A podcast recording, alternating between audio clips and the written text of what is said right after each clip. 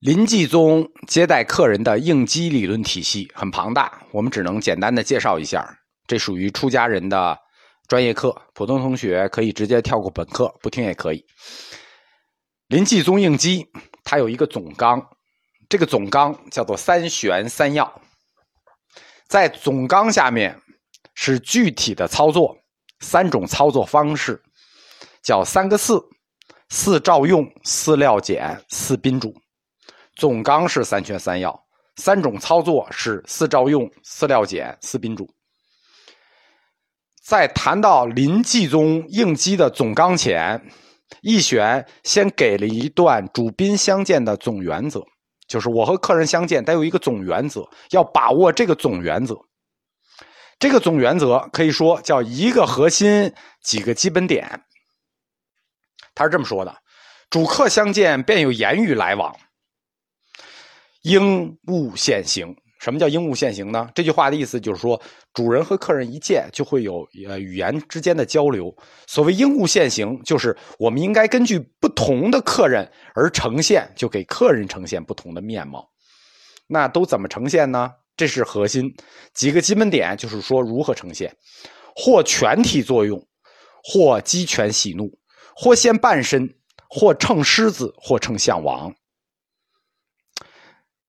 白话一下啊，应物现形，我们说了，根据不同的客人表现不同的面貌。那么或全体作用，所谓全体作用，就是我本来什么样，就完全出来什么样，就是本来面目出现。或鸡犬喜怒，就是说我对客人以喜怒的不同的态度作为手段与他接触。或现半身，什么叫现半身呢？就是留有余地，不全部现出来，现半身留有余地。或称狮子，或称象王，这个两个是两个佛教的比喻。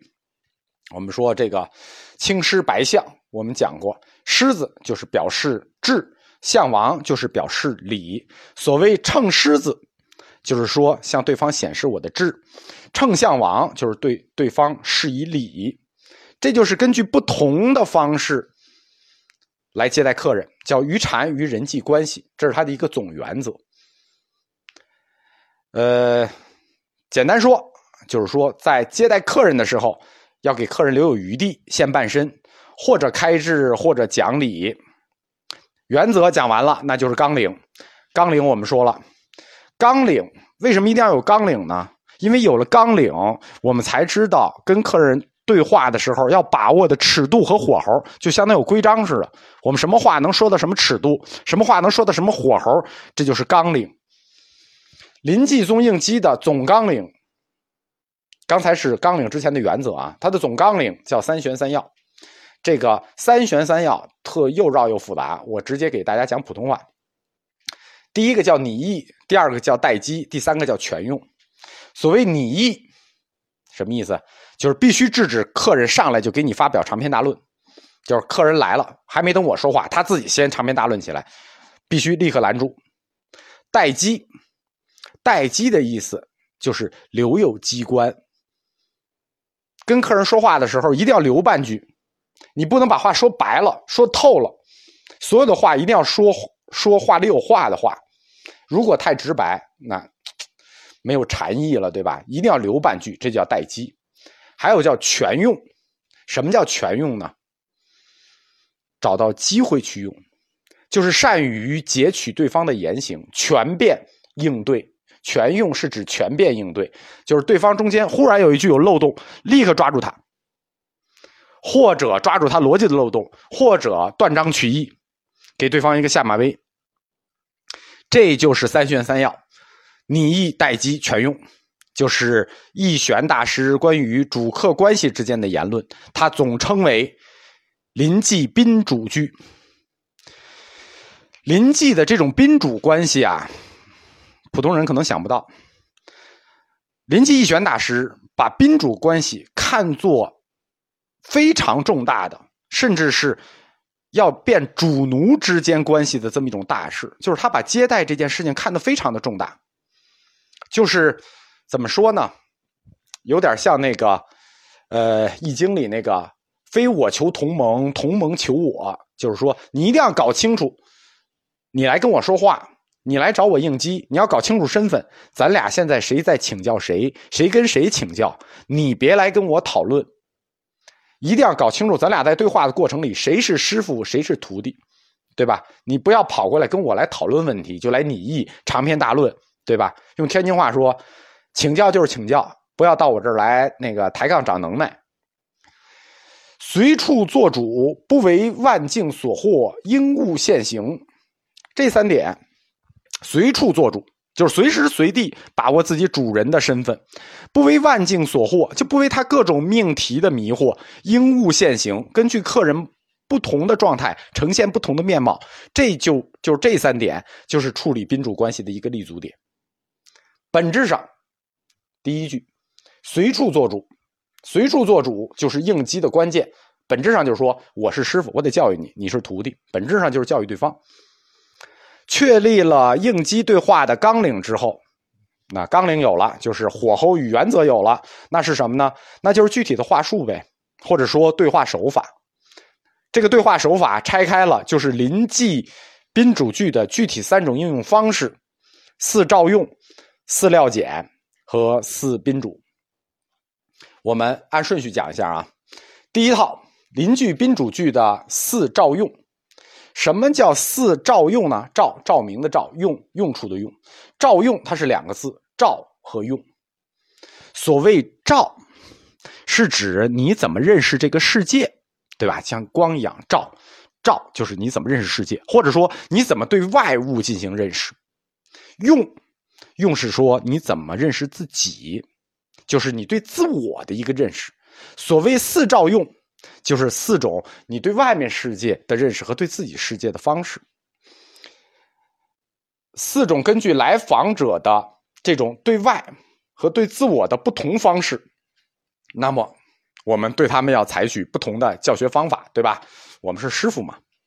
一玄说：“我有时先照后用，有时先用后照，有时照用同时，有时照用不同时。”简单说呢。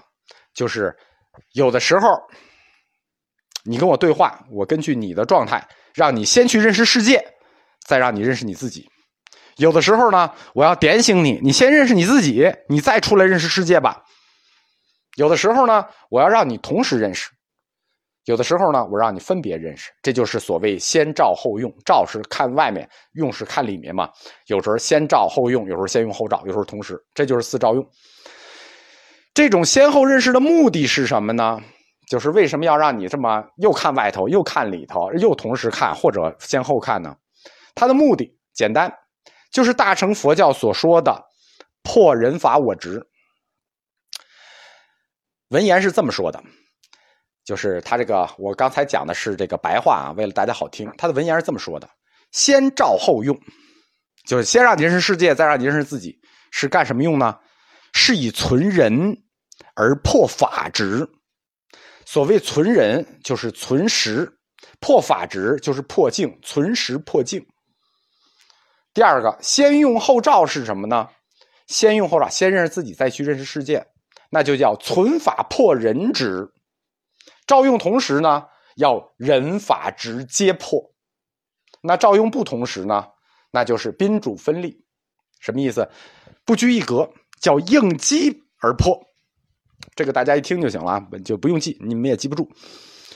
这个涉及到具体的实践中，还有不同的操作。这个在武登会员里有很多公案，就是它涉及到具体如何操作。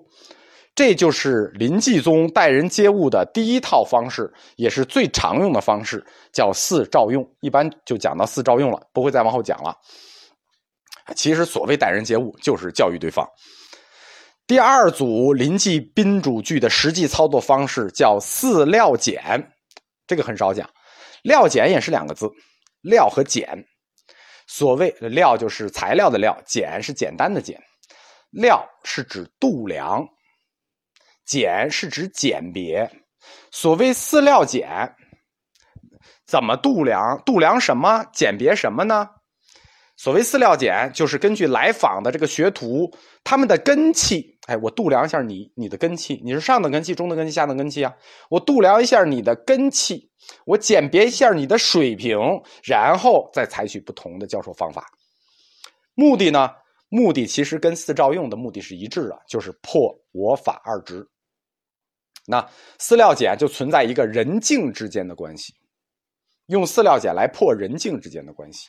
有时夺人不夺境，有时夺境不夺人，有时人境俱夺，有时人境俱不夺。那这和四照用的路数是完全一致的。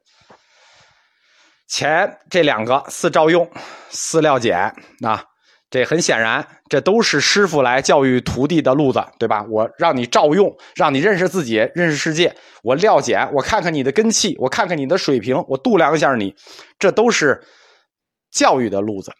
但是还存在一个问题。要是来访者水平很高怎么办？对吧？来访者来了一个硬茬子怎么办？对吧？来了一大师怎么办？你想照用，你照用不起，那怎么办呢？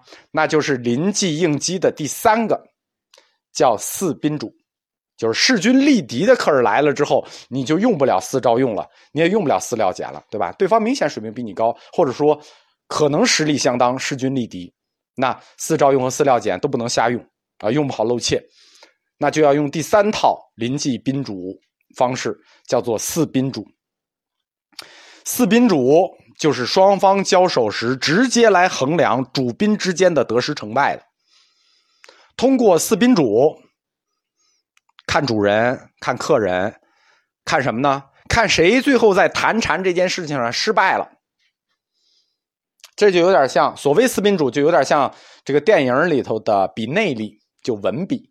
大家互相坐着，互相看了看几眼，然后说：“嗯，你败了啊，差不多就这意思。”四宾主叫做宾看主，主败；主看宾，参学者败；主看主，双方平手；宾看宾，双方双失败。什么意思呢？宾看主，主败。啊，其实这个具体的这个应用啊，武登会员里故事很多，大家可以具体看。我给大家解释一下，什么叫宾看主，主败；主看宾，宾败。什么叫看呢？简单，就是看透了。宾看主，主败；宾客人看透了主人，你当然主败了。主看宾，主看透了宾，看透了客人，当然是宾败了。对吧？那主看主呢？对吧？主看主这个事儿很很显然了哦，都是高手啊，那咱们平手吧，对吧？那双方平手。那宾看宾呢？就是互相一看哦，咱俩都挺怂的，对吧？那我们就双失败吧。这就是临济 四宾主，那就主看主平手，宾看宾双失败。那临济宾主句，它就表现出来禅宗五家七宗时代以后。开始的一种内部斗争的特殊方式，它的寓意呢非常的隐晦，也难以让人用常理来揣度，而且这是一种很独特的文斗方式。在这种文斗方式里呢，也贯穿着江西禅的一种根本精神，就是我们互相啊，互相这么语言斗一斗。这种语言斗一斗呢，目的是要打破一切精神枷锁。我们说饲料简里嘛，夺人不夺境，破的就是人法我执，要做无求人、自由人。而且，它也体现出江西禅的一种自尊心。我们来吃饭，也不是白吃的，我是来求学，我不是来要饭的，对吧？我不是委内瑞拉过来要饭吃，我是来求学。来，请你指点一下。你指点我满意了，那我来吃点饭。你要是觉得不满意，那我可以不吃。尽管这些禅僧在流浪的过程里，都已经需要乞食负斋来维持生计了，但是也保持着禅僧的这种自尊心和这种硬气，对吧？我们是愿赌服输，赢了我们吃，输了我们就饿着。临济宗一选。他继承了江西禅自马祖、百丈、黄波以来的一贯宗风，重视独创，反对因袭守旧的这种传统。就是在理论上，他们反对因袭守旧。简单的说，一个无心的理论。你看，每一代大师都要解出自己的特色来。无心要解释出平常心，要解释出无私，要解出息虑。每一代大师，你必须有自己的体悟。这就是江西禅的学风。对吧？江西禅的特点是我们不说我师傅是谁谁谁，我是哪个学校毕业的，我学的理论是什么？江西禅出身的大禅师，一般都是说我们的师祖是如来佛，我理解的佛理是什么什么什么，要的就是这份自信，这就是江西禅的自信。一玄大师临终最后说嘛：“我愿做一棵大树，与天下人乘凉去。”尾山灵佑曾经评论说，林济义玄和他师傅黄伯希运之间的关系，我们说因为。义玄经常给灵佑啊、西运呐、会稽啊，他们之间送信。这个我们也不能说大师背后传小话啊，就是背后评价他一下，说见与师齐，见师半德，见过于师，方肯传授。就是说，林济宗呢，我收徒弟，见与师齐，见师半德。如果我收的徒弟水平跟我一样，我觉得。那将来减师半德，也顶多就传我一半的法。见过于师，方肯传授。就说我觉得我这个徒弟见识已经超过我了，资质已经超过我了，那我才能收徒弟，才配做我的徒弟，才能担起弘法的责任来。所以林济宗收徒呢，非常看资质和天赋。你如果就是师傅觉得。你这个徒弟，哎呀，跟我水平差不多啊，资质差不多，将来能到我的高度，那我就不要了，因为我觉得你能到我的高度，你实际最多到我一半。林济宗这种要求一代高于一代，徒弟高于师傅的精神，是禅宗中为什么最后唯有林济宗得以长存的重要因素。可以说，林济宗的这种师徒关系，在整个中国文化里。就中国文化的师徒关系里，是属于相当反传统的。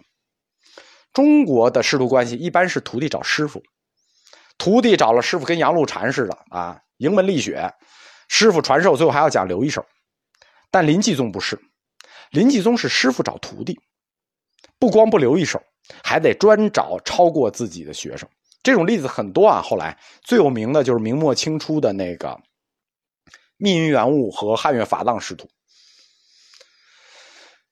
临济义玄死后不久呢，所在的河北省就掀起了这个军阀割据，一直到五代十国，延续到五代十国末期，河北都是全国遭受迫害最严重的地区。好在五代之间，整个五代除了后周一个国家没有反佛的啊，尤其是少数民族的强镇首脑啊，无不奉佛，所以虽是战乱临。临济义玄的门徒，他们在战火纷飞的夹缝中也能生存，还能发展。我们开课的时候说，他门下主要传下三支，最后只保留了一支，就是兴化存讲。因为义玄后期他并不在临济禅院，他后期到了魏州兴化寺，他是在兴化寺入寂的，而兴化存讲是接了临济的这个庙。还有两只，一只是大师兄的，叫三圣慧然；一只是二师兄的，叫魏府大觉。三圣和大觉实际水平是要比存讲高的。三圣他所在的是镇州承德镇的中心，大觉所在魏府是魏博镇的中心。但是这两个镇在公元九世纪八十年代的末期，九世纪八十年代的末期啊，他们长期原来是个同盟关系，遭到了破坏。分别被两个相相敌对的军阀所控制，就是朱全忠和李克用。那保持了一百五十年、近二百年的一个和平稳定地区，变成了梁晋两家争夺的一个主战场。那这一段时间就是后梁先建国，然后后唐又取代，中间从公元九零七年到公元九二三年，这个河北这个地区一直在战乱。所以，临济义玄的两个弟子，大弟子三圣慧然，二弟子魏府大觉，就都死于这个战乱的年代了，仅存下兴化存讲这一支。兴化存讲，包括他的弟子，在临济宗都属于过渡的一代。他死于唐庄宗同光年间，大概公元九百二十三年左右。林济宗的兴化存讲存世的阶段呢，是中国历史上灾难最深重的这个时间，而且他待的这个地方也是灾难最深重的地方，因此他也没有系统的禅理论留下来。因为我们说了啊，这个在他上面有水平比他高的大师兄三圣、二师兄大觉，那都都死于战乱了，那只剩他了。所以兴化存讲说：“我于三圣师兄处学了一个临济宾主句，但是被大觉师兄折倒了。又去大觉师兄处学了一个安乐法门，没有学成，反被痛打一顿。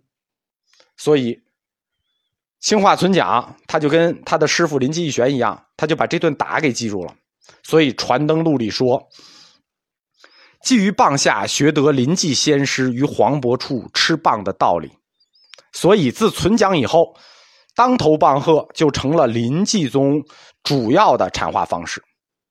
那到兴化存讲，我们说他已经是过渡的一代了。这是临济宗一玄出来，宗师出来，下一代有的时候完全是看命。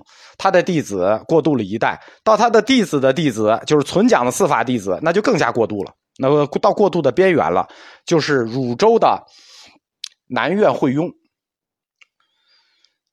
到临济的第三代的时候，临济宗的中心就从河北省迁到了河南省。那一个非常过渡的南苑会雍，大家完全就记不住。但是他的弟子很有名，风池延昭，就是他到了河南临鲁的风穴山。风穴延昭，或者说风池延昭，就在风穴山聚图大振诸方。林济宗在五家七宗中第一代崛起就讲完了，马上我们就要进入五家七宗的下一个宗派曹洞宗。但是林继也从河北省的正定移到了河南省的汝州，成为五代到宋初期间林济宗的一个大本营，等待到宋中期和云门宗同时再次复兴。